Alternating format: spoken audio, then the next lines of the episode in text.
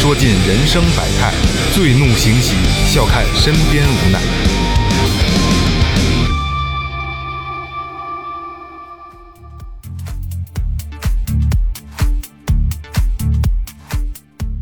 听众朋友们，大家好，这里是最后调频，我是你们的老朋友萌姐。哎，涮羊肉牛大腿，新娶的媳妇儿小姨的嘴啊！大家好，我是二哥，A K A Second Brother，什什么的嘴？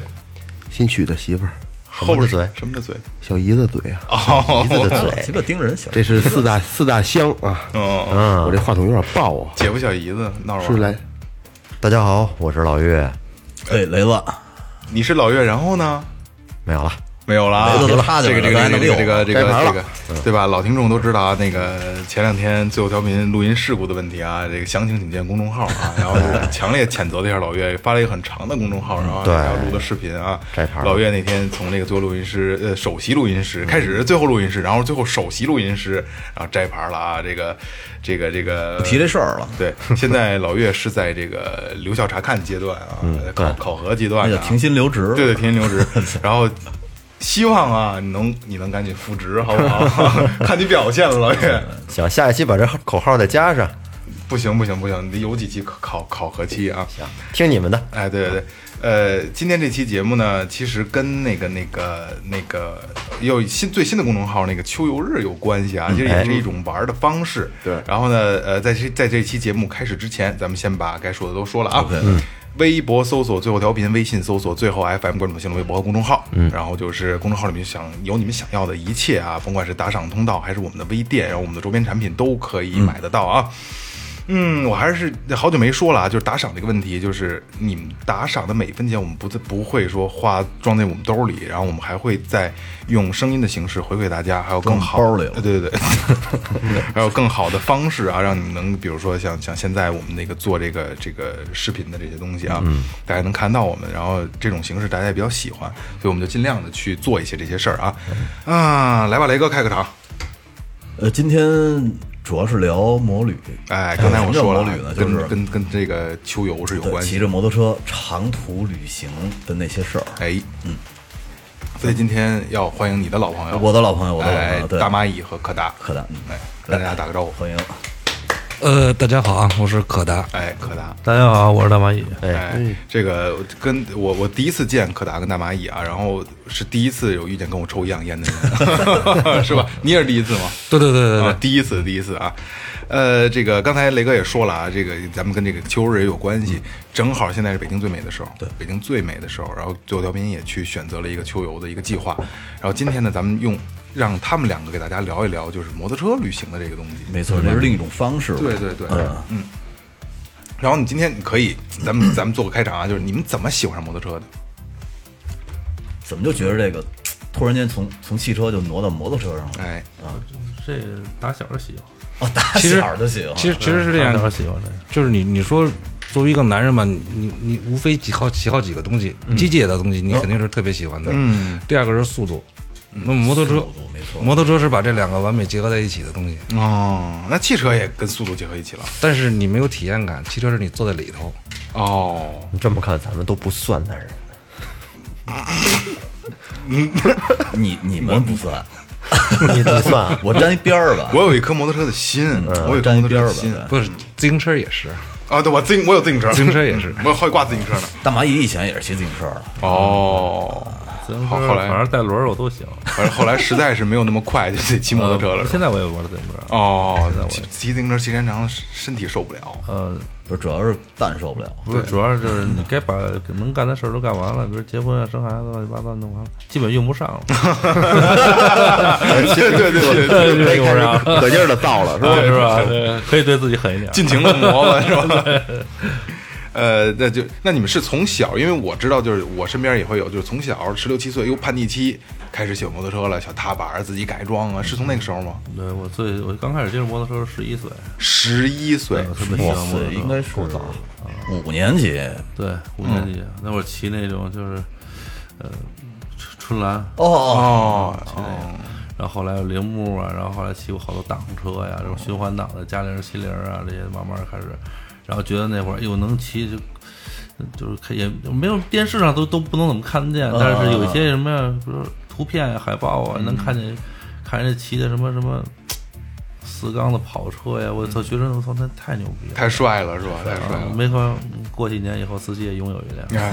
呃，当然，这个这个是这样，这个大蚂蚁说这个是他年轻的时候，很多很多很多年前了，现在肯定是不提倡这个事儿的啊，不能说你十一岁你一定要正规的考取驾驶驾驶证十一。岁可以喜欢，对，可以上路。对对对对对对对对对，嗯，呃，那会儿骑你也不能说在大马路上骑去，那找一没人地儿，就当时你们二位，找一没人地儿，就伤害伤害自己吧。就这事儿就不能再往下 就往下聊了。就当时你们自在你们那个喜欢摩托车那个年年龄啊，最想拥有的摩托车是什么？当时摩托车最我我那会儿没有，那会儿没有，那会儿野狼幺二五台湾的仿赛，哦，对，红野狼色的那对对对对对，知道那车，知道那车，台台湾的台湾的野野狼幺二五仿赛，那会儿是也没有本儿，然后骑了那个车一下能拧到一百多，当时就觉得特别兴奋，就疯了，就对对，特别兴奋。而且那会儿你像平时咱们说接触摩托之前，那会儿也没有汽车，接触都是自行车。你当你骑到那个速度的时候，我就感觉六十公里时速的时候已经开始流眼泪了，但是那会儿眼泪是往下流。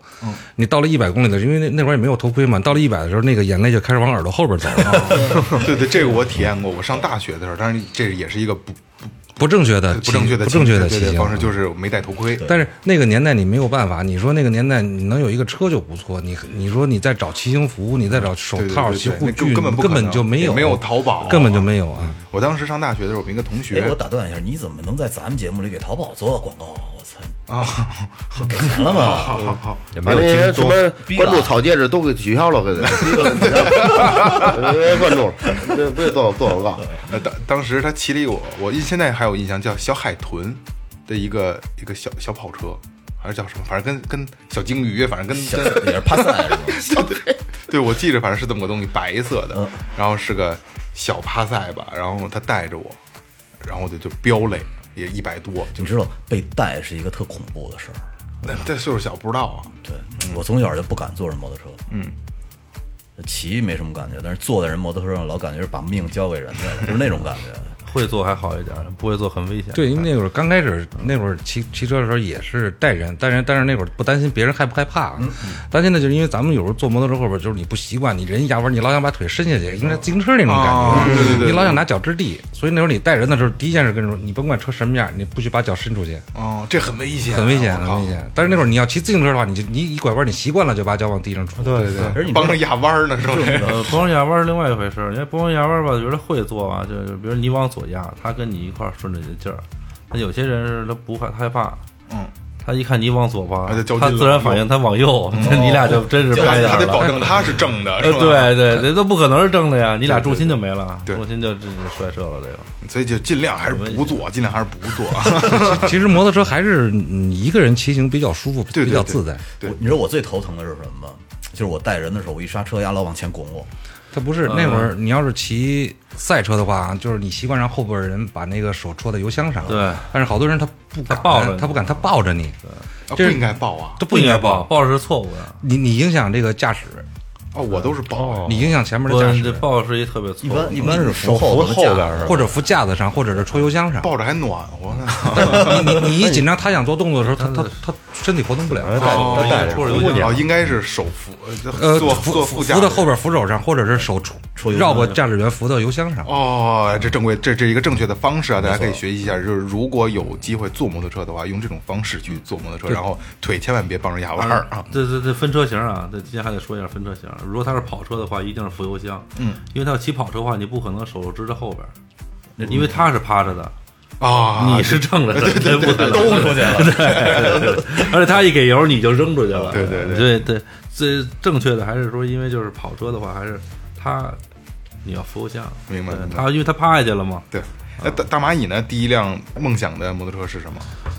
啊我我我就喜欢本田的 PGM，？P 呃这个呃懂车肯定知道，你这个说型号我们肯定不知道。就是两冲的车，就我比较喜欢两冲因为最早是吗？对，最早就是接触这些东西的时候都是两冲车啊，包括那会儿说，刚才你问我说最喜欢的车，我想啊车我倒没有说什么特别喜欢的，但是头盔，在我那个年代的时候，我觉得能有一顶特别谁谁谁的盔。哎呦，那简直了！就是我操，这是是梦想，就牛了大逼了，就爱谁谁了。那会儿流行谁呀？不是现在说这罗西啊，说这个马奎斯，那会儿吧谁呀？杜汉。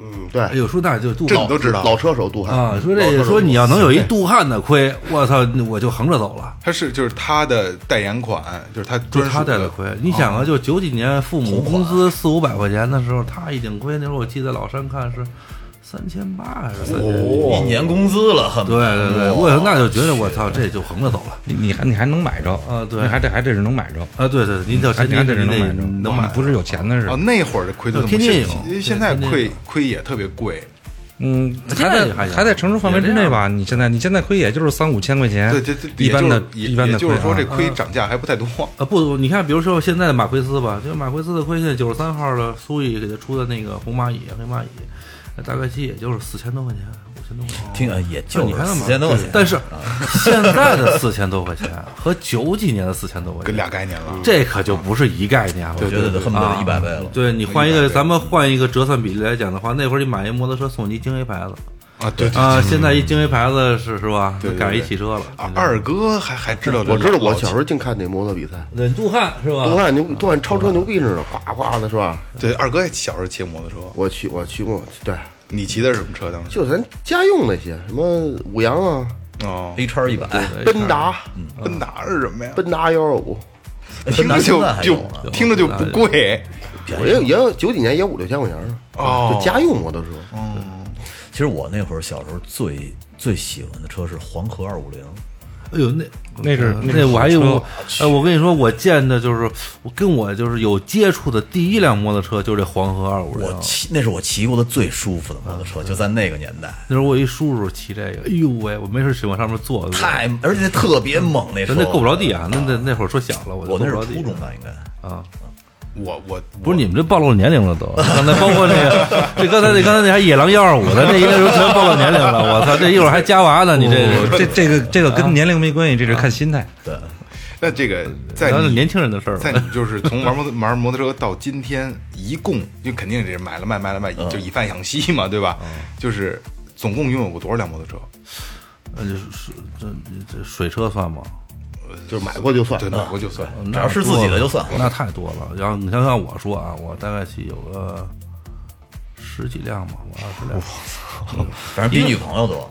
啊，对，比女朋友多就是你知道，男人一对这东西入了迷啊，基本上就不知道什么叫女朋友了。嗯，可以再再慎一慎了那个事儿，就是，嗯，因为更喜欢这个，因为看那版花儿啊，一看那把呀，哎，可可达呢？呃，我玩摩托车是两个阶段，然后基本上是从初中毕业，初中毕业到二十一二岁左右，这个是一阶段，然后之间有个十多年，呃，十五六年吧，就没摸过摩托车。哦，然后等于是后来是又又玩回来了。那是不是那那期间为什么没有有故事？啊，对对对，是这样，就是其实因为就为什么我刚才说，咱像我们那会儿骑摩托车，你没有护具，嗯，呃，你买不着骑行服，你也没有什么护肘、护肩、手套都没有，全都穿的平常的衣服。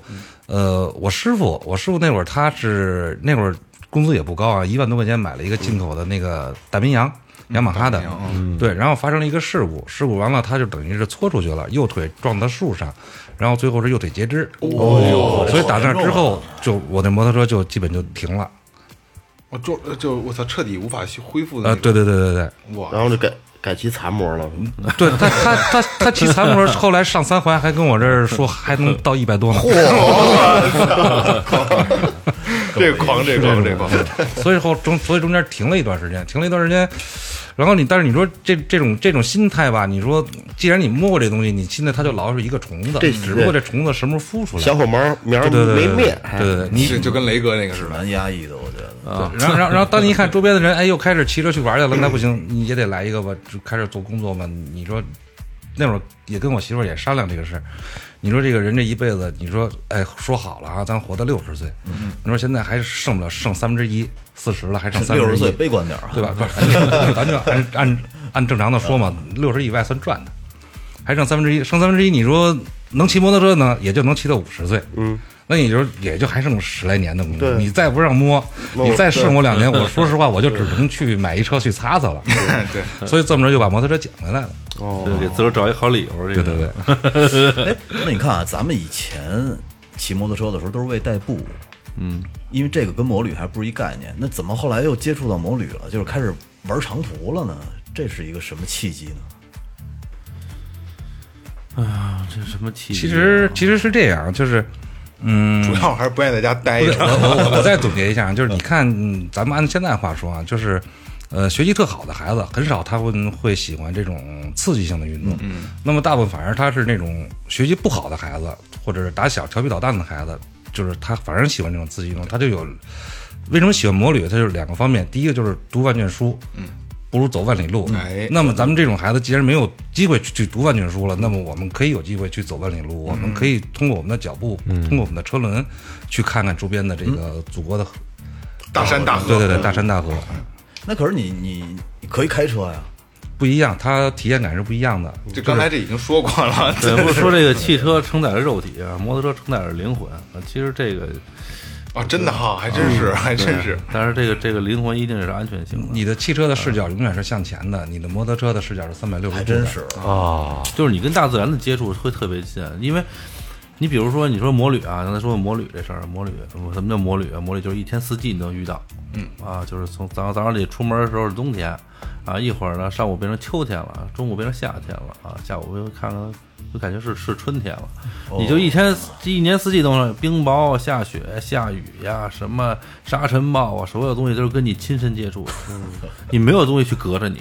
嗯这个啊这个这个你心脏就特别明显。啊，对，就你不是说我在汽车里边啊，就说这这下个雨下冰雹子，哎跟我有什么关系呀？那不就听汤听汤的事儿吗？外边下着雹子，但你大哥这听着莫扎不一样，这边还摸着大腿，对对对，是不是这个刚才那个 对对对没错没错这个是什么呀？这个是下着冰雹，你听汤听汤的，真砸你，这么亏上干。这不光你亏啊，你身上你这手套薄薄点你都觉得疼。而且你的脖领子里边都小冰雹啊，都会往里边顺，这这个这感觉还是比较比较明显的。有点自虐的啊，这别这这中午感觉又骑车又是手太暖和了，简直，哎呦这舒服！一会儿加一变天，冻雨一来，哇，你感觉这手就开始冰，就感觉要要要要掉了，不是自己赶紧往上添装备，添完装备一会儿这阵云层过去了。又海到这个暖和来了，你赶紧脱装备，就这 每天干的事儿挺多。就喜欢这种跟大自然亲密接触的感觉。呃，对，它体验感它体验感特别强啊，就是说你沉浸式的尤其是什么呀？就是说跑这种大长途，嗯，啊，你要是说这个北京周边玩玩啊，你可能体验感还不是不是不是那么强啊。大王一，你说这大长途，是在你概念里边，大长途大概得多少公里啊？这一趟呃，就是这儿一一个月，我操，就是起码一个月起啊，不是用公里来衡量的，其实其实你按天算就行，跑一个礼拜的折返基本就在几千公里了。嗯，这就已经是对，这已经是你能跑好多这地方了。个对，还而且这个摩旅啊，说是它是是有两种状态啊，一种人就是我真不着急，我就慢条斯理的骑，说我也开出去一个月，在这一个月我没开出多少公里，我就今儿这儿呢一百公里，这儿五十公里，今儿后天三十公里的慢慢溜达，一个月骑到石家庄，感受中间这个这个这这这骑行的这这这个这个过程啊，这个过程。那有些人呢，就是我是我就这么长时间，我得抓紧，我得看，我一天我得照着一千七、一千五这么干，十天干了就一万五，我操，一万每天都这么干。咱不能说保证这个人精神状态一一直饱满吧，但基本上骑摩托车啊，这精神状态是不会往下衰减的，就跟汽车完全还是不太一样。汽车会犯困，那摩托车会更摩托车不会累呀，让人呃，不不，那种累是让你特别特别爽的那种累，很刺激。啊就是比如我坐着骑，我骑烦了，那我可以站起来骑。拉力车有这对，我骑慢了，我会骑我可以困了嘛站着骑。对，慢着骑，我骑困了话，那我可以给油把速度提起来，我可以稍微骑快一点，去感受这个。而且而且你你像感受尤其尤其是你像这种穿越啊，就是你在公路上跑着跑着，你都跑烦了，我看见一条土路，对哎，奔山里去了，直接下你可能汽车就进不去，我摩托车一拐把就进去了。啊对，就像那天咱们去想大阳台那那个路的话，如果他们要骑摩托的，那那那屁都不是，不是，这直接就嗯哪怕有那路一半那么窄，就直接就过去了。不是他们可以挑好路走，咱们不能。谁谁挑啊？不是摩托车可以挑好路走，你可以不挑沟走。对呀，基本上，你像我们玩儿，我们基本上就是赶上什么是什么。我也不能说我专挑烂路，我但我也不会说是专走好路，就赶但上是但是你说什么是什么。你说你说你从北京到乌兰布统有公路，有公路，但是啊对就不愿意跑公路，那对对对往哪儿跑？那就往山里跑对，，我们就翻着山跑。翻着山跑，一看就是这个山头，翻先先上山顶看看，往往那边往那边再下去，再到那山头上看看，对对对这都是这种啊。一天一天全在山梁。就是老田，我们有个朋友，他们也是一个一个俱乐部，就道帮，就专门玩哈雷的。他们就是不就是就走国道，去哪儿就是国道，可能就跟你们刚才说这个状态是一样的，嗯。因为公路就是沿就就是车和公高速公路，嗯，对，但你知道，我就是觉得呀，其实走高速不如走这种国道舒服。走高速我老害怕，因为有时候那大车从我边上一过，忽悠忽悠的，摩摩托车你很少能赶上大车超你，可不是我骑得慢。啊。他骑那个不倒翁，不是不是不是不是，小木兰，因为好久好久不骑车，骑得慢。高速这事儿，高速就是有人说的很安全，有些人说的就不是太安全。这东西咱没法仁者见仁，见智者见智吧，这就是啊。嗯，那个，你看咱们说到摩旅啊，就是你们第一次跑长途，你真正意义上的长途有印象吗？跑了多少公里？去的什么地儿？大概？啊，这第一趟就奔拉萨了，哇基本 基本第一趟基本是这种第一的。趟就奔拉萨。第第一趟就终极之旅，第一趟其实拉拉萨不能算是终极之旅，因为你到了拉萨只是一个起点，是一开端。嗯啊，西藏不是只有拉萨，对啊就就是周边那边玩儿，它真正拉萨在西藏只能算是它一个起点。哦，那从北京到拉萨骑了多长时间？嗯、你要是很是我们吧？对您啊，我们骑了五天，五天，连玩六六天吧，六六六天，连玩带骑，呃，差不多。六天也没也这这也没怎么玩，看你这个看这意思，这纯赶路，也挺赶的。他们，对，因为摩托车吧，就是。就是速度一起来吧，你就光想着这路的事儿，有时候这景儿就忘了。他其实有的时候，呃，你像为为什么有时候拉萨你一遍去不够？就是你第一遍去，你像我那回第一第第第一次也是一个人去的，然后基本一个人上骑车骑摩托车骑摩托车去的，然后基本上是用了二十天从北京出发，然后走川藏进到成都，走川藏进，然后再从青藏出，然后一直返回北京，差不多是一万公里。嗯，啊，然后一个人去的，当时呢也就是一个人老赶路。然后第二遍去的时候呢，就是我跟老铁我们一块儿，后来第二遍去的嘛。第二遍去的，我老铁老往前跑，我说你别跑了，但是上回我这好多地儿都没看着，溜达溜达吧对，我就我就我就老想停车去看景儿，他就老想赶路，等于就是每个人的心态，他其实都是在重复这一个过程。我我想问一下柯达，就是一个人到拉萨，这个很他妈孤独啊！不是，其实你就是成群，你就是成群结队的摩托车出去，你也是一个人在骑行可。是有手台可以聊天吗？呃，但是你不会大部分时间去聊天的，你大部分时间也是自己去骑行啊，只是我们出去玩俩车子都都能聊 这个。对，你汽 车、摩托车不一样的地儿。你你你是是聊天，但是它仅局限于偶尔的去聊天，大家犯困了，或者偶尔的说一下路况，说一下其他的事情的时候会用手台，但是真正骑起来的时候，手台也不会经常去用。就是注意力也得高度集中。嗯，对，而且你摩托车，嗯，咱普通手台距离两三公里，摩托车有时候你这五辆摩托车，你可能间隔就挺远的了，手台不一定能够着。对，就是你不是你汽车吧？你汽车一般你要有车台的话，你就三十公里，没没没空旷的话，可能到五十公里。嗯啊，摩托车因为它的条件有限，基本上就两三公里左右。他在头头盔里，头盔里啊啊，一个是头盔，再一个也可以用无线电，跟汽车是一样的。它头盔电的话就那不就得单手呃手台不不它它有这个连适配器在那个连衣服里呃不是，它是在在手套上盔里它不是，它是手台，然后连一个蓝牙适配器，蓝牙适配器对你的耳机，对你头盔上的耳机，手把上有一个按键手把上有对按键，啊对对对你这边一摁，它也是发射无线电，然后从这边转到你的耳机里。哦，那还比较安全，那还比较安全。但是一般人啊，就一般也也不怎么聊，也就没没没有体验过这种这种旅行方式。我当时就我想的就是我可能聊一路的，不，其实 摩摩托车长途摩旅其实还有一个好处就是，你就是因为它摩托车毕竟是一个人在骑，那么你如果就是平时你工作生活压力特别大或者烦心事特别多的话，你这趟摩旅下来，你有充分的时间去去想，去一边骑一边去想，哦啊，你你能你能自个儿想好多东西。对，这个这个也是因为我不骑摩托车，但是我会就是我可能压力大，然后心情不好的时候，我就自己溜达，我能溜达他妈好几公里，五六公里就走，哎，跟那儿说好几公里，五六公里可以啊，真的可以了，五六公里挺远的，走着能走他妈俩小时。不就从家走单位吗？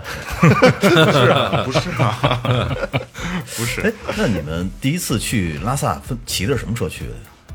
飞双野狼幺二五，飞你也骑着飞双是吗？对我当时骑的是我师傅六哥的飞双，什么叫什么？是普及一下？什么普及一下？什么叫飞飞双？双杠跟双跟双双飞有关系没有？啊没有。不是飞流双杠。大蚂蚁，你不能以你的专业角度第一次骑飞双，就是你很就是随意的说的，我们不懂，你知道不懂就是不懂。是那个车就是本田 CRF CRF 一千啊，C R F 一 C R F 一千 L 啊，它就是一六年时候本田复产的一款一千 L 就是一一点公升一点零排排量公，升，它就是本田当时八几年达喀尔拉力赛的时候有一款七五零特别出名，呃，然后它一六年就重新复产了嘛，哦把排量增加到一一千，一点零的摩托车。一点零在他们那圈里入门的。我我记我我就我我不知道啊，咱们就等于是这抛开提纲派的了啊，就是我有一个哥们儿，我我见过他也玩摩托车的啊，我见过他最大排量的二点三的、二点四的那个火箭。啊火箭。啊，对对对，还有再大的。凯旋还没有了啊，现在就是我知道的也是那个啊，哦，那是最大排量，二点几那个，我操，那多他妈瘆人啊！我操，那那车看着也够哥的，对对对对对，那可以那个。你你见过他那车？我没见过那个车，巨他妈蓝蓝白的吗？不是黑的，然后那全是他妈排气管子，让我说两边的全是排气管子，嗯，我还真没见过那车。成就是 2. 几排气量一大堆排气管子往后排，我操！嗯，凯旋的，哦然后那个车声音你开起来边上真说不了话，声音特别大。不是不是，哎，我就觉得你说那种，就是那那种纯直排的声音，骑起来以后还会那么大吗？真是跑长途的时候，呃，跑长途的时候，风噪会代替，也会嘣嘣会嘣嘣嘣会会不，你头盔本身也有一定的隔音。我觉得会他妈给震疯了的，要是跑个长途。不是因为这样啊，就拉力车很少像有的改改改改改成那种就是改成直排就很少，因为你改成直排，你你的低扭没了，就它很少会会这么着，顶多了换一个尾尾尾段排气这种是增加嗯几几千瓦或者几扭矩这种，会稍微提升一下发动机的性能。但是说初段它肯定是一般就不会去换掉，因为你换完了以后就没有低扭了嘛，就就像比如说，就因为咱们想象不到啊，声音也没有那么大。二点三排量的摩托车，咱嗯们车现在就是家用车型的二点零、二点零 T 到头了是吧？二点三排量的，因为我没问过那个朋友，那不拧油不就不真的？呃，不不不，你应该看它发动机构造，它有可能就适合那种就是就是没有什么什么什么什么什么这种高转速，它只是这种低转速的或者低扭的比较强的，嗯，可能一千转两千转就让你骑得很舒服了，啊，你不用老一下撩八千转一万转那种，哦，像像像那种车，而且很重，那也不会去让你啊对对没事就八千八千一万一万三这么干，不会的，哦，压不了弯儿，呃，对你就是溜溜达达的，那一千转两千转，哎，舒舒服服的，你啊。那就是炸街用合适。对，你看一般像你看，咱不是说别的，就是哈雷哈，他们一般都很舒服这种骑行，就这种车，他们都是转速非常低，嗯，就很这个这比如两所以哈雷两千转声音比较三千转独特是吧？对，两千转三千转，然后让你骑，这车就起就能起来了，然后感觉很舒服，不用没事就嗯像有些跑车啊、街车啊，一动就是起步恨不得就六千转，我这烧着起，要不然这一一换挡就有一万转以上啊！这玩的就是那个尖尖叫劲儿，是那个速度劲儿。像他这种巡航车，他玩的不是那个，哦他还是一种以舒适性为主。好，咱们接着往下来。哎，是这样啊，就是我觉得，呃，到了西藏以后，嗯，等我重来了，嗯，就这一路上啊，你想，咱们从北京到西藏，怎么也得呃四四千公里吧，差不多，我估计也得3800吧三千八啊，有没有什么？嗯，因为骑摩托出去跟这个开汽车完全是俩概念，有没有什么比较惊险的呀，或者比较难忘的事儿呢？这一路上，但是有，我赶上我那年不是一个人去吗？嗯，对，一个人去自己骑去，对自己骑的，因为开始是约了几个人，开始约了几个人，就是时间可能都不凑巧，不凑巧，然后等于陆陆续续都退出了。然后后来我一看，既然时间已经腾出来了，就走呗，走吧，啊，等于就这么自个儿玩一趟，那个有点故障什么的，摩摩托车故障率高吗？呃，现在基本上你要是大贸进口车的话，而且要是头一两年的车的话，基本不会有这种担心哦，啊，顶多担心的就是扎胎呀，或者是这种啊。嗯，也是赶上过一个事儿，其实也说白了是自个儿吓自个儿。嗯，就是快到快到八速的时候，但是那个山体塌方，嗯，山体塌方因为汽车排排炸大大长队，嗯，你摩托车可以从边上你就到塌方跟前儿去了，钻过去。你就钻过去在前面等着，然后塌方稍微能恢复通车以后，你摩托车不就先过去了吗？对，因为那会儿我是第一个过去的，过去以后，然后我就看后边有一个，因为我知道排在第一个的是一个藏 A 牌子的一个汽车，嗯，那个汽车也过来了，过来以后，然后我在前面骑，因为还有很多烂路嘛，嗯，但是我感觉那汽车开的那个驾驶方式啊，就已经不是说咱们正常民用那种驾驶方式了，就是你遇到沟坎要减速，嗯，我就感觉他遇到沟坎也不减速，就跟感觉他跟追我这摩托车似的，嗯嗯，然后我自个儿就吓唬自个儿特紧张，后来我一琢磨，这旁边都是原始山林，又是大山涧的，这过来他拿车头撞我一下，我躺那儿把我包拎走了，嗯，咱不说损失多少钱啊，我嗯。没人管我呀，对对对对对，这很危险。所以就一直加油门跑，我就老感觉他在后边追，差差他不多追你跑，对，差不多得有三十多公里。我一看他现成，我踏实。嗯嗯。后来一看我停了，人从旁边过去了，感觉是人有急事儿。嘿，三十多公里，那跑过夜路吗？也跑，一但是尽量的避免跑夜路因。为白天骑那么长，骑那么多，晚上还不好好休息，喝点酒，是吧？没有，我那会儿听大蚂蚁说他们跑云南，你对你聊聊你们，你跟那谁发卡你们跑云南的时候，嗯，我们骑了十八个半小时，在就在车上没下，就除了下来他抽根那会儿我还抽烟呢，呃抽了根烟，就基本上十八个半十小时，十八个半小时一直在骑。最后人就是在我们马上就要到大理的时候，是一什么概念呢？就是说你拐弯的时候已经不知道前面是一个，就不知道你要怎么拐了，就知道人已经前面是一个混沌了。其实就已经是一个弯儿，所有的你这个身体都已经僵硬了。但是幸亏好在哪儿啊？就是我记得特别清楚的是，云南的这个国道、省道，就是晚上一个是没有车，因为它山道，就大车都不跑了，都歇了。啊，再有一个就是它道很宽，它允许让我犯一些错误。但是那会儿就虽然说我没犯错误啊，但是我就说它道很宽，就是道路环境很好，你知道吧？这那会儿反正最后就麻木了，就是拐弯的时候就是。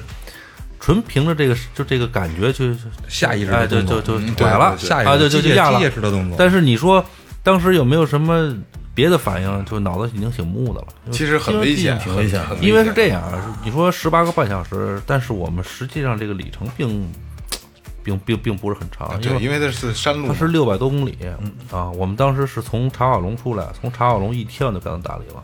是哎，是的，你说到茶瓦龙了，那你们等于那天跑到丙察察那趟线儿是吗？啊，对，我跟发夹我们俩回来的时候都。那你你把这个饼渣茶这这趟线大概给听众介警绍一下。察啥是雷哥的一一个心病啊，当年当年一七年我们俩骑饼渣茶的时候，我觉得真是这样，是这样啊。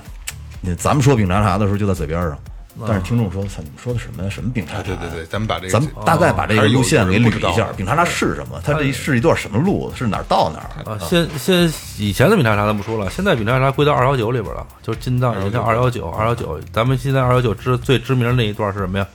就是从叶城到拉萨，啊，但是从拉萨到到这个丙中洛，从丙中洛到查瓦龙，一直出来，这现在也归到二幺九里边了。其实就是好多人说的就是这个它滇滇藏他线，啊他是这样，他是，不是滇藏他是这样。咱们大家就是另外所熟悉的啊，就是金藏有几条线儿，第一是滇藏线，滇藏线是从昆明大理，然后一直上去，从左贡那边一直是穿到拉萨，然后是川藏从成都，然后是青藏，青藏是从格尔木，然后是新藏是从叶城，然后还有一条呢是往尼泊尔那边走的，也算是六那个六条金藏线之一，然后还有一条就是丙察察。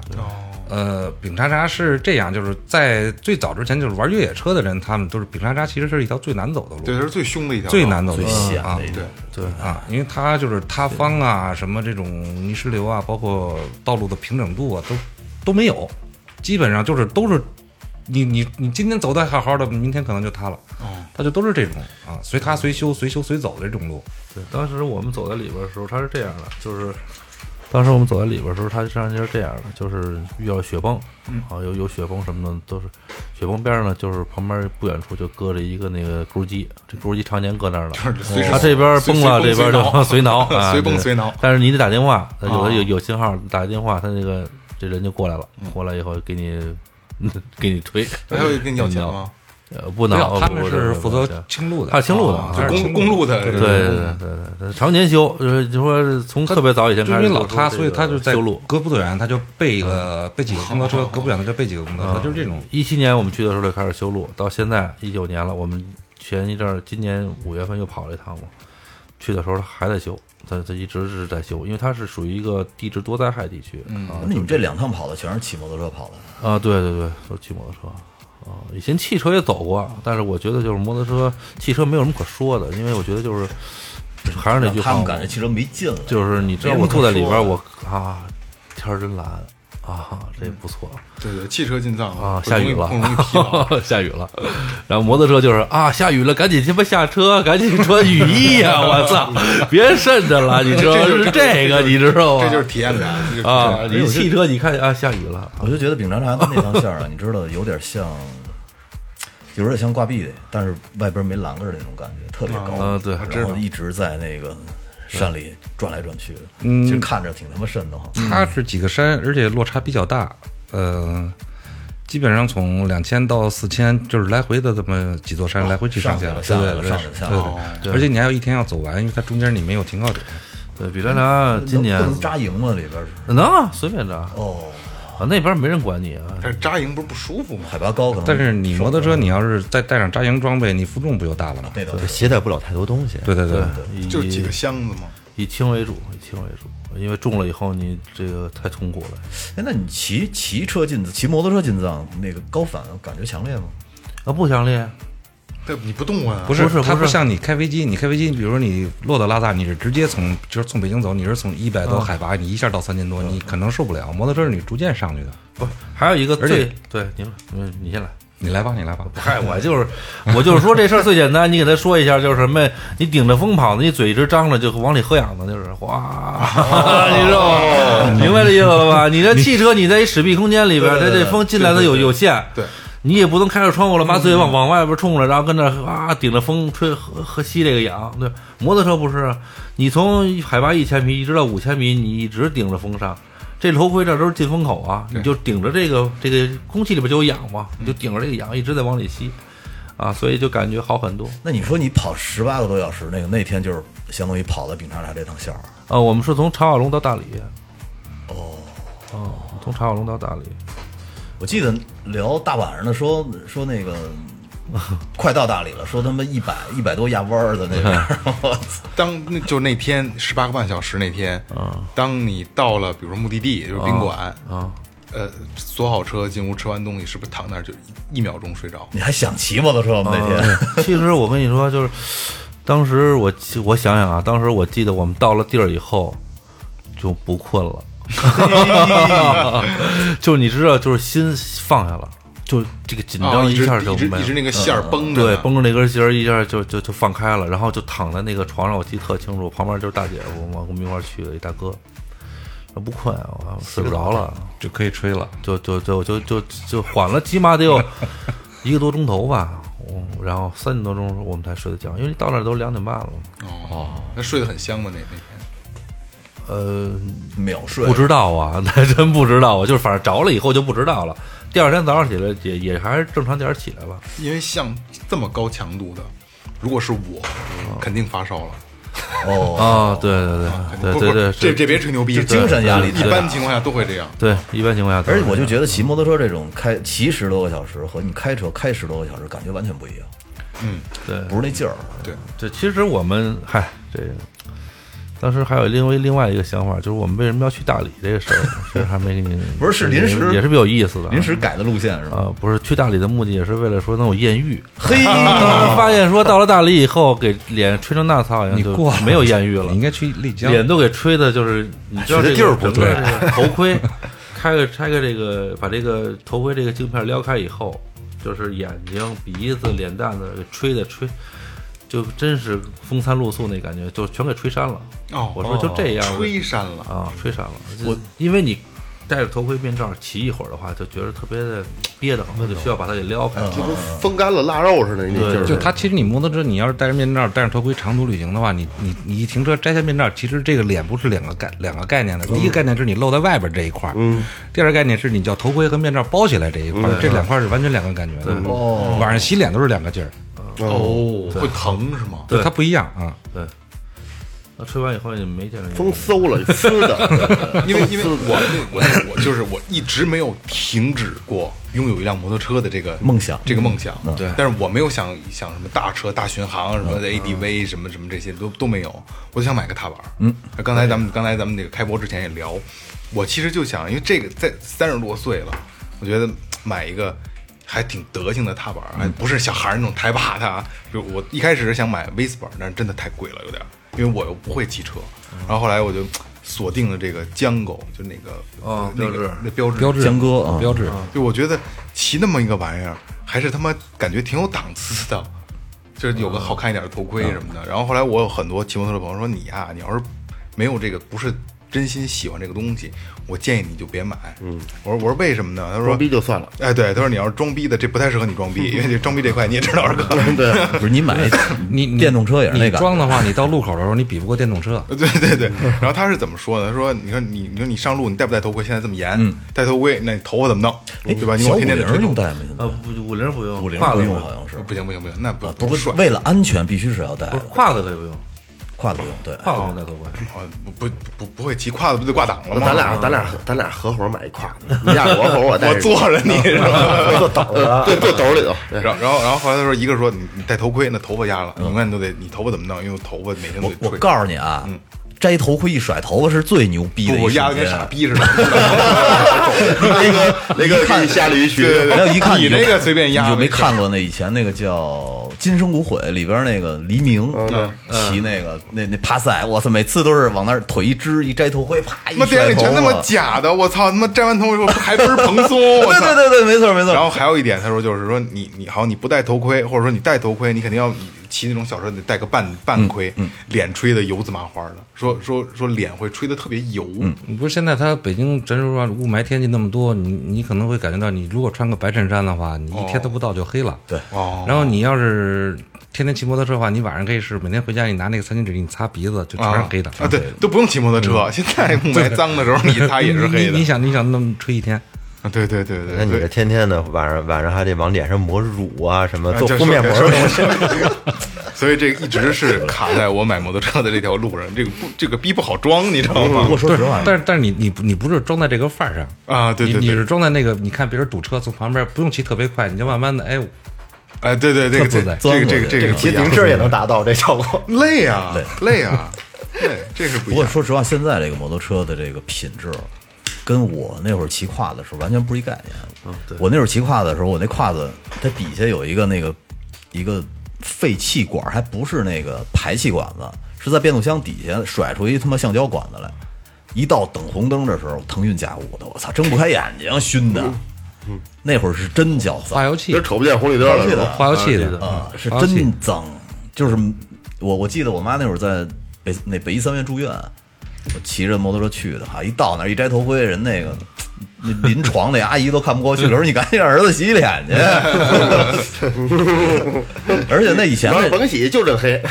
以前那车吧，品质也不行，就属于连骑连修，所以手指甲，我们以前修车之前手指甲都得抠上肥皂，要不你指甲缝里头是洗不掉的。嗯，提前先抠上肥皂，抠满了，再该该收收拾这就不滋泥了。它就不往里滋了。我小我小时候，我我爸有一胯子，然后好像还挺还挺牛逼的，那时候有个胯子。然后我们同院里小孩儿，你小孩儿嘛，你那会儿咱小的时候院里那肯定都是有上下棋、掰拧的，嗯都得做什么这出发什么这那都得上。哎，好像是给我爸那个这边这把手掰掉了，第二天到学校这揍他，操，这怎么揍他？弄我们家固定资产，你这个。哎，我咱们拽回来，拽回来，拽回丙察察来。我记着大毛衣，你那会儿你跟我说说那个发卡好像在你前边骑，啊，说走丙察察的时候好几次，你看伢轱辘都快滑下去了。嗯，这这我们当时是是是这样，是第一，呃，那那个是在那不是比那啥，那是在山南，哦，我们在山南翻，哎呀，那可有意思了，那个那跟那个说出来真是，你知道我们那我头一回看劝返站，就到那儿了，警察说别走，回去，然后我们说操，到都到了，说这个我跟警察说啊，行，我们上村里边吃顿饭，嗯后来警察说那你可千万不能往前走，我说那行。等到那儿了，我跟磊哥我俩说你走不走了？他到这儿了不往前走，走。我们就翻那个山，我记得特别清楚。翻那个山的时候，我们俩就前后挨着，啊，他开着双闪我看不见，他开着双闪你看不见，雾大我们俩挨着，那是大雾是吗？对大雾，然后那个上面是什么呀？是碎石泥，然后还有冰雪，我啊去，，然后我就是 就就眼看着他啊，在我前面，嗯。就是滑，因为他当时是我记得特清楚，就是我是越野胎，嗯。他是原厂胎，哦，他那个有有走到快下山的时候，有一段薄泥，他那个轮胎吃不进去，吃不进去的。啊，一下就奔那个悬崖边上去了。哎呦，啊，也就是他，就是他，他，因为他他常年也骑摩托车，他技术好好，嗯，一把轮就给带回来了。我说这要是没有点这个心理这个，这一个是没有水平啊，嗯心理素质再稍微次一点的，你就直接闪电下去了，你就想都不用想了，因为很快这个东西发生的，你之前还在道里边骑呢，嗯嗯嗯啊，一秒钟之后你已经我以为他自己都没意识到，就是你看出来了呢，等于他自己也感觉到了。因为你你是你是飘过去的，你的轮是飘过去，飘过去以后一把就给拽回来这。这这也是摩托车刺激的地方，就是因为你开汽车，你可以经历过很多交通事故，你有很多次的机会，摩托车就一次，哦，所以你会抓住你每一次骑摩托的经历，尽量不要去出这种事故。对，但是但是你你要是说都走正常的路呢，你又你又体验不到它的这种乐趣啊。但是我经过过去了，过去了也觉得哎呦，挺珍惜的，就是就是也挺，就对这个不是，还是挺深的。还是他妈后怕，肯定啊。后怕其实那谈不上了，后怕你说当时呃当时这趟还可以，呃，包括今年我们五月份走走走这趟，其实比上次来讲的话，今年也苦，更累。今年也苦，今年今年是可达这个去了是吗？呃今年也是哦，这今年这个这我千算万算啊，就我大雪封山，对没算到赶上大雪封山，连着三个山全是大雪封山。几月份大家我五五月份。哇，我操，就是五月份老天爷给了我们一个下马威，在这个我们进丙察察之前，第一天我们等于是第一天咱们就没进去，就是因为下雪，没进去，我们从德钦往里进就没进去，然后是大雪封山，然后垭口那儿有大车坏了，嗯，整个把垭口堵死了，然后加上路也滑，然后就全退回来了，不知道什么时候通。然后说第二天等天好点再往里走吧，然后第二天一看啊，能能过车了，就也是就进去了。进去以后连着三个山全都是大雪封山，就你知道它一天是什么一个环境啊？头一天我们走的时候，这个冰大概只有个八公分、五公分最厚。地下摩托车对，摩托车在冰上不走。哇，然后那个第二天我们在在试探性的往里边走的时候，这冰基本就化了，就一天。但但是它好多是泥浆啊。化了就对，我就是化了是泥汤了。它是你你不光是泥浆啊，它你越往高处海拔越高，它 又冻上了。呃这这次你们去就是这次封山这次去，你们骑都分别骑的都是什么车？我骑的是宝马的幺二零零 GS ADV，呃就是水鸟，这个我知道。比水鸟这大，哦哦，比上大。对水鸟大 ADV 版，就是油箱大，然后水鸟这我我骑的是飞霜，呃，本田就本田的 R 飞，F 双飞，对对啊你说双飞就知道。这个水鸟好像特别贵，嗯，三十多万。没有没有没有没有没有那么贵，这不二十多万。二啊对，二二二十六万多对对对，它对是十九万十，哎，二二它26报价十九万到二十六万之间，但实际上优惠都是在十七万到二十四万之间吧。哦，大概有两万多啊，官方啊，我看的是官方的价格它。基本上都这个有，都这个每年除了开春以后，基本都是这价格。其实他们俩骑的车都挺有特点的，就是相当于是两个阵营，一个是德系的，嗯，一个是日系的。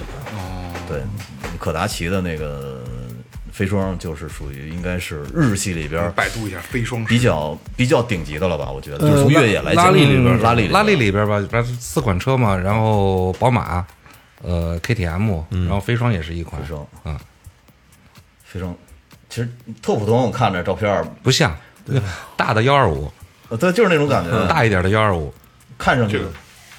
不是不是不是不是不是。你你搜那个非洲双缸。啊，那个飞呀，啊，对对对，你搜非洲哦双缸，那个飞，你以为是飞起来的飞啊？吗？这个。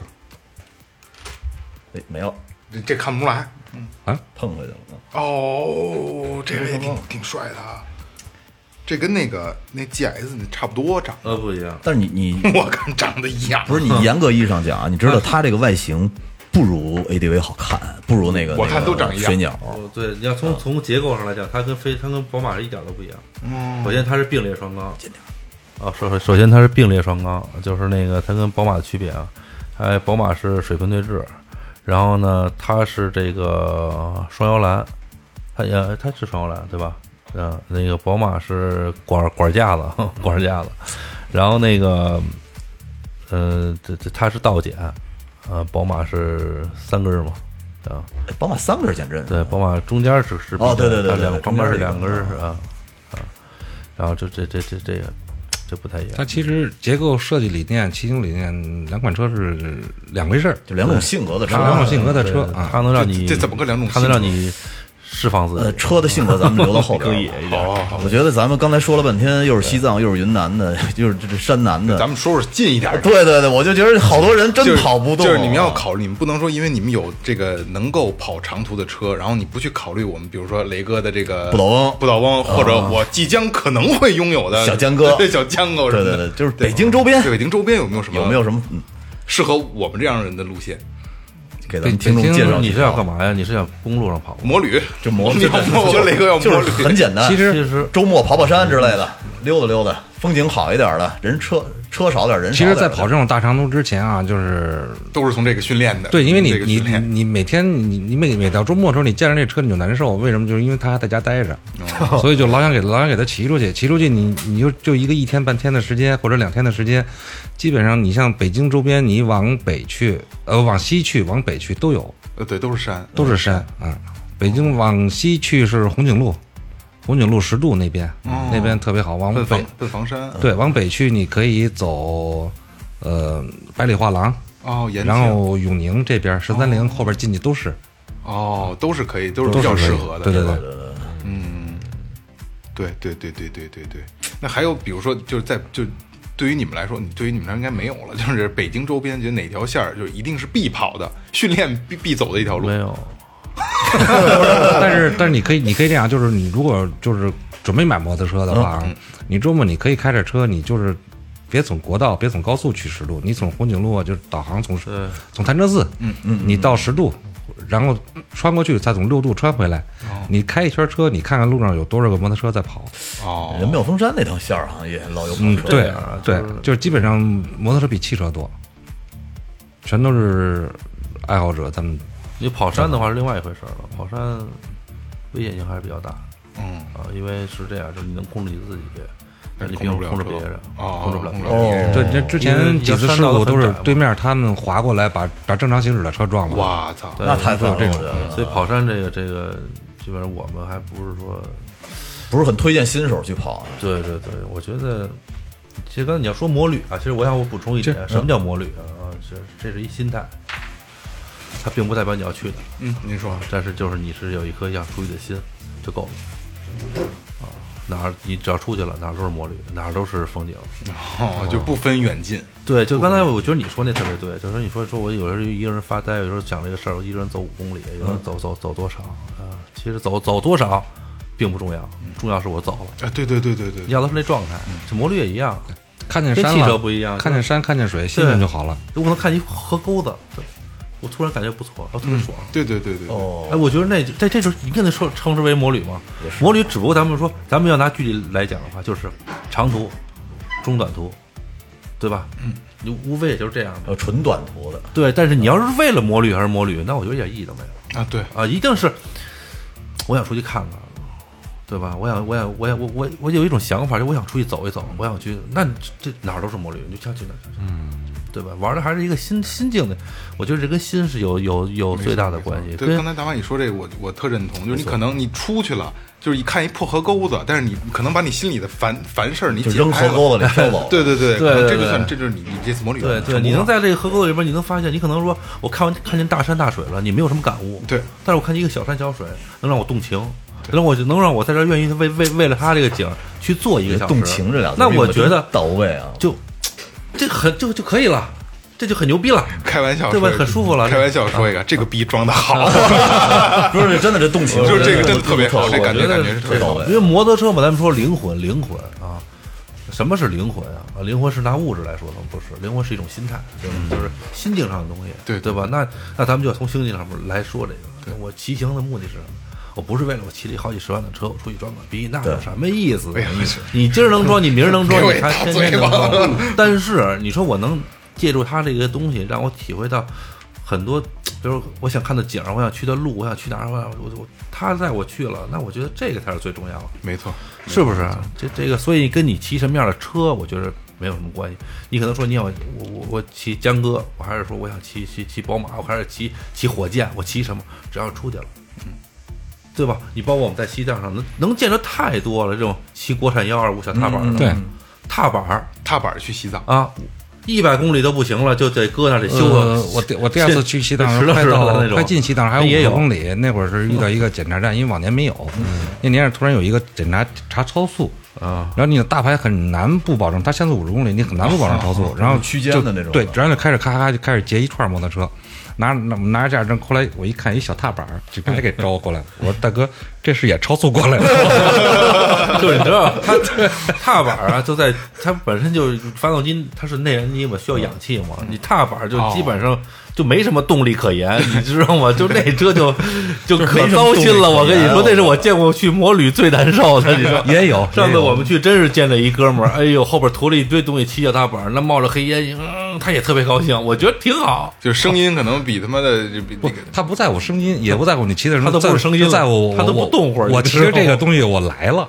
对，这这个感觉太好了。就是你知道，就咱不要拿这个某些东西去来限制这个，不去衡不要去衡量不要去衡量它嗯。对啊，他玩的开心就 OK 了。对对对他骑幺小小小小踏板，国产踏板五千块钱的，他照样很 happy。我当时我记得我看那大哥骑那个后边推了一堆东西，特别高兴，我觉得特别它 happy。他就是一种骑行文化，你就是你在山里骑也一样，就是你你对面碰上摩友的时候，都会竖个大拇哥呀，打个招呼。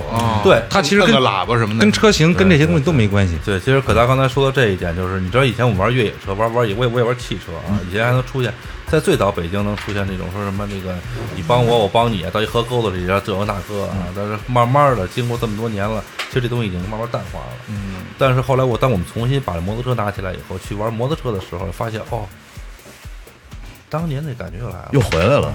就是嘘寒问暖啊，帮忙，嗯然后那种就是说相互之间在摩就打打招呼，比如我们在西藏对面有摩托车过来，啊你滴滴或者你直接竖一个大拇哥就明白了，嗯。啊，他这这一个打打招呼的方式。这是同类人。对，他也跟你打这个招呼，哎，你就能感觉到那种亲切感。他其实就是，就是其实还是跟过去，就是说咱们住四合院那种感觉，就是哎大家都在一起对对对。汽车就相当于咱们都进了楼房了，哦回到自己的屋这个啪一关我走我的，你走你的，对，大不了大家到一地儿一起下来嘛。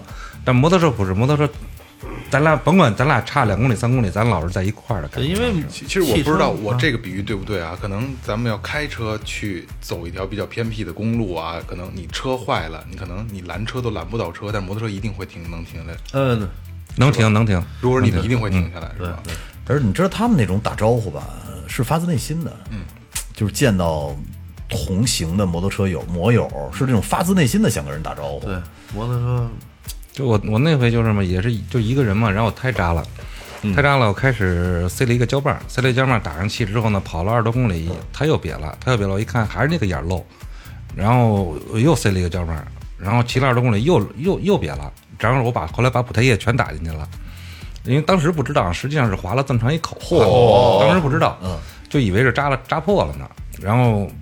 补胎液打进到第三次停车的时候，也是两个摩友，山东的，过来直接就停我旁边了。哎，一看就聊会儿怎么了车，我说嗨，还包包着对对对，对 我说我这儿弄胎呢，然后一看，哎呦，也是到拉萨，哦，那就剩下路一块儿走吧。嗯嗯嗯，等于是最后，然后我们三个人等于就结队从青藏线又出来了。那相当于就是从不认识最后成朋友。对对对对对对对，这感觉真好。嗯因为他你不存在什么勾心斗角或者尔虞我诈，没有这种东西，你都是一块玩的嘛，可能骑着摩托车把人最本质的、最最初的那个东西都拿出来了。特别单纯。就是就是小时候那种，就是哥们儿之间那种特别单纯的东西，就感觉又变成那样了。咱们体会一下吧 体。会有机会体会一下。感啊觉，来一把吧。就刚才咱们说了很多的啊，比如小小踏板儿嗯，然后什么 ADV，然后越野，噔噔噔的大哈雷，对对对，大哈雷，咱们就是大概的跟大家说一下，就是这些车型的介绍。对，这就是比如说有你这个有的人就喜欢些分类？就喜欢骑宝马，但是有人就喜欢骑哈雷，他就是、呃有有没有什么很本质的区别？这不是几款车，其实其实咱你呃，你光说牌子可能区别不大，就是你咱们让让人类型让人很难理解。你就你从类型上来说，对对对有时候可能我会骑踏板，骑踏板更多的我就是偏向于城市通勤，然后偶尔周边去玩一玩。那么你骑哈雷呢，我们可能就是很多人他们骑的是一种复古的情怀啊，或者是情调，玩的是另一种氛围。呃，有有骑跑车的，有跑车，他们可能也会穿着连体骑行服在山里边，我去压弯啊，我去侧挂呀，对我去追求速度。那也有骑街车的，就是因为咱不涉及品牌啊，就是我也只涉及车型，我我也有骑街车的。街车的就是我能兼顾我城市的通勤，加上我山里边的这种周六日的这种放松的这种骑行。嗯那么还有就是咱们像说，就像 ADV 这种拉力车型，拉力车型就是那我肯定是要往远远处去跑，就是它它它的构造是是是是适合往远处跑的。嗯，对它的包括它的骑行坐姿，哦，主要是坐姿区分吧，对吧？嗯就它，你就咱们换成汽车来讲的话，它就有点像就是越野车哦，啊，但是呢，又又又又兼顾了舒适性的那种长途的越野。我就觉得呀，那个宝马的 A ADV 就有点像陆巡那感觉，啊，对，其实宝马还算啊，飞霜呢有点像牧马人似的，嗯，差不多。是吧？就是那种劲儿。其实包括你刚才说这个，就是对于这个车的这个分类啊，我想说一下，有些人很对宝马有很多误解啊，就是说宝马这东西特别娇娇气，嗯是吧？因为大品牌嘛，出跑车啊，乱七八糟。实际上，宝马最早是做摩托车的啊，他后来才出的这跑车，才出汽车。宝马那踏板也特爽。哦，他最开始是做摩托车对，骑它，最早是飞飞机嘛，他是飞机上那个它螺旋桨嘛，他那个标志都是螺旋桨对对。然后后来转到摩托车，然后摩托车他那个摩托水平对置发动机是从哪来的？就是他那个发动机螺旋桨后边那个那机器，哦，最早那个旋叶式。不是他的飞机以前是用的那个水平对置的机器。对对对对对，是那个。你开宝马都不知道吗？不知道，我去，那个，然后以后慢慢转转转转，然后再用那个。因为我知道摩托车胯子是用的那个，那水平对峙的。呃，那胯子嘛，咱咱们长江 长江学长江拿的就是那什么，长江拿的就是乌拉尔嘛，学的乌拉尔，乌拉尔不就是苏联的嘛？啊，然后苏联的这学的是宝马，苏联学德国，咱们学苏联。对对对。哦那我那它它这宝马这我就就外行了啊，纯外行了。宝马这水平对峙跟斯巴鲁那水平对峙是是一个性质吗呃？这不不是一东西啊不是一东西不是一东西。对，然后但是就是宝马还是比较皮实的啊。就对对于我们来，就是因为我们也不光是走公路，嗯因为包括烂路，我们也拿它去野啊、去玩儿啊、去去去造啊，啊，它还是比较相对来说比较皮实的对，。大品牌但是和贵，它自然有它的道理。但是它就是说，在车友里边就说的嘛，咱们换就是说它很中庸，嗯，就是你需要它有多刺激，它刺激不了，啊，对你要说玩的有多狠，它也狠不了，嗯，但是呢，它又很舒服，啊，就让你忘不了它？你就是。我想刺激完了以后，那我得回归本质，我得骑着舒服呀，我得骑着回家呀对呀，他就属于那种我骑着特别舒服那种。你就你们会，我就刚才突然想想，你们会不会把摩托车当做当做爱人？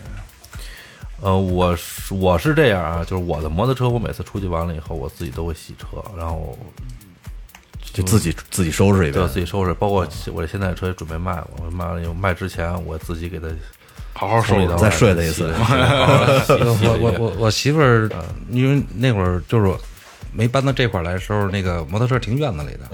因为那几年不是老有大风嘛，北京一刮动不动刮七级风，然后停院子里的，然然然然后给我媳妇儿打电话，我媳妇儿都知道我不会问她啊，你摩托车没事，你摩托车没事儿。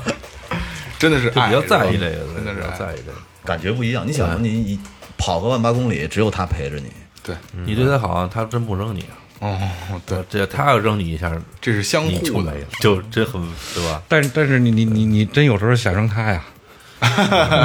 就是我说的，就是那种骑的特难，包括这种，就是你恨不得这路都没法走了，嗯车又太沉，身体已经精疲力尽了。筋疲力尽了。你心力交瘁的时候，你说实话，你他们那会儿哪大哥来着？一看这车，我都想把他推山沟子里。但是其实但是你过了这个劲儿以后，你你还是想骑。啊，对对对，其实要有机会的话，要感受感受。有机会一定会有这个感受感受。嗯，真的就是这个，你不敢，你没有去亲身的、切身的去去去体会过这个这个事儿，就是我说的人感觉不到。你对这肯定是今年今年我们去比拉查不是三个雪山嘛？好多人这样，包括我在内都是雪盲，就是当天当天不知道，就是当天起没是因为雪地反光，反正那个阳光一直在刺激着眼睛，然后到眼睛到晚上开始流眼泪。然后也见不了光，就是你手机亮都见不了，手机亮一一一开开眼睛都疼，俩眼全是红的。第二天早上起来，就都那样。第二天早上起来能走吗？能走，能走。不 是啊，就那么还骑？能，就闭着眼睛睁着眼又换一个。哇是这样，这为什么会血盲呢？是这样，就是他们说说你为什么不戴盔呀？为什么不戴眼镜啊？为什么不这个？为什么不那个呀？我只能告诉你没有办法，为什么？因为你要扶好几十个车，好几好几十次、上百次车，雪地你没有劲儿，你这个头盔戴了以后它憋得慌，你就需要把头盔摘了。是不停的摔，相当于是。因为你像我们从海拔，我们从茶瓦龙开始拔，一直拔到第一翻到第一个雪山是四千六，我们从基本上是零海拔吧，另外就十一一一一千一千多，一千多一千多，嗯，拔到四千多，我们就踩着雪上去了。全是雪。你上坡就像咱们，那地上我跟你说最厚的三四十公分的雪啊，四千六呼吸已经很困难了。你你要扶车呢？尤其是到弯道，我们一共这回是到弯道，十五辆车往上他也他也没有铺装路，扶车就是说推着车走，不是车倒了你得给立起哦来，你得给啊你得给抬起来。就你这岳哥的边是山涧，岳哥的体格子都扶不了。就你你好几百好几百公斤，你给它扶起来，你恨不得得坐地上喘两分钟气儿，就基本上才能再走。基本上一个拉拉力车的重量在在四百五十公斤到五你加上四百五十斤到五百斤，你再加上行李，加上各种东西，因为在四千六、四千五、四千六的那个高度的话，你走路稍微使点劲儿的话，都已经很嗯都费劲难受了。你想我们要扶车，我们要扶好几十次上，没有高反好处有啊，那没办法，你必须要过去。你得你也得过去。所以当时我们俱乐部这帮人就是就是说走不走，那一致同意就是走。既然来了，那干嘛来了？那就干就磕。这帮老爷们儿真的，我们最大的六六六年的应该是四叔，六六年的，然后呢，就六六年的不止四十多、五十多了。啊五十多，真拼了我们四叔，我们叫四叔，对，他就往上干啊，来吧，谁也没有说说这个拖后腿。明白明白。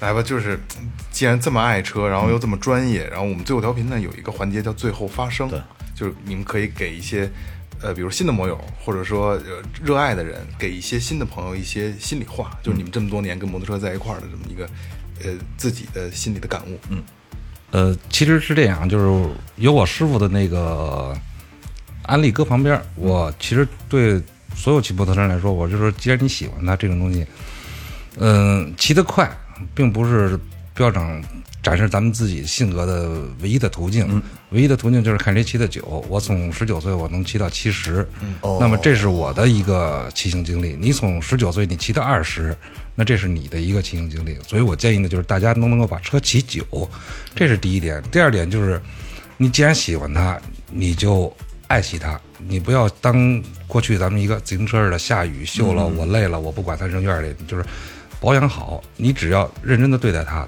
它就会认真的对待你。对，对慢慢骑骑到老嘛。对，大蚂蚁呢，给大家说两句。啊我就觉得，大蚂蚁就觉得别想。大马宇，你知道，估计还是那句话，因为 他带我去买车的时候，然后我 我们俩在汽车里，我跟他聊天，我说我说一会儿我就要提车了，但是我心里一点高兴不起来，我反而反而特焦虑。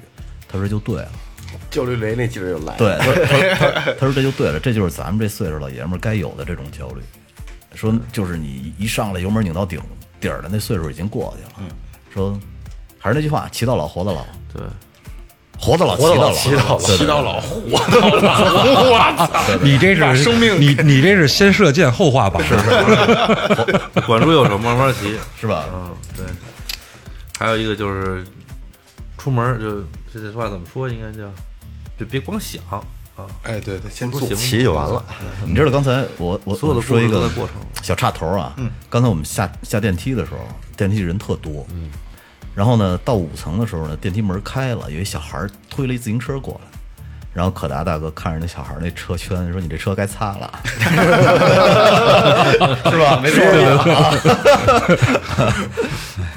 哎，这个呃，最后调频呢，就是雷哥曾经拥有过摩托车，但是现在也有啊。只然后我们三个人呢，都是对没有，然后也不会骑，但是我身边人会有。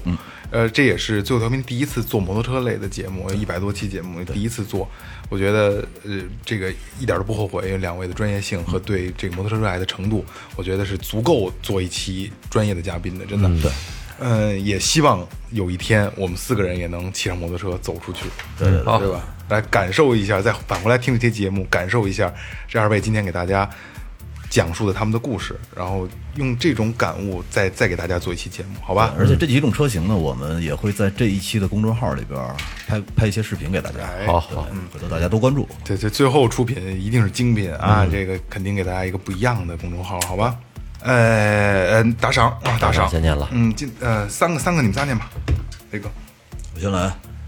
哟，我操，这这这怎么第一个是他呀？我故意的，嘿，李仲泽啊，然后他神行者，神行者，对神行者，对三杯念念不忘啊，留言还用 还用念吗？用用用，必须得念，你大爷张雷，又念我名儿，还回去还回去。啊，还回去啊！我以为还回去，你自己念你自己名三遍。我操 刘仲泽，你这个够意思，用念吗？我还？用念。念吧。啊，你人人这人那钱都花到对那儿了，人花钱了，得嘞，嗯，张雷，张雷，张雷，好，李李仲泽，李仲泽，李仲泽，然后现在再打场上我念，啊，我？OK，三杯啊，三杯念念不忘，还是还是谢谢李仲泽啊。嗯，感谢李仲泽啊，老朋友。嗯，下一个诺诺啊，哎呦，淼铁诺，丝铁丝，吉林长春的 金妹妹，嗯，咱说了那三个字儿“嘤嘤嘤”，这“嘤嘤”也不是什么意思，就就撒娇的是吗？嗯，说现在现在年轻小孩撒娇就嘤嘤嘤，嘤嘤嘤嘤，那嘤嘤嘛，买家留言嘤嘤，打赏了十杯翻云覆雨，哎呀，诺诺现在定期的啊，定期的十杯啊，谢谢感谢感谢。感谢啊。有劲，下一个顾瑜，哎，上海的朋友，上海的朋友，老朋友，留言是想不出要说啥，就是我愿大家都开心快乐。嗯，你打赏五杯爱到深处。哎呦，好嘞谢谢感你也一样。谢谢啊就是还是我还是刚才说那个话啊，就是一每一分钱我们回馈到你们身上，好吧？嗯。嗯。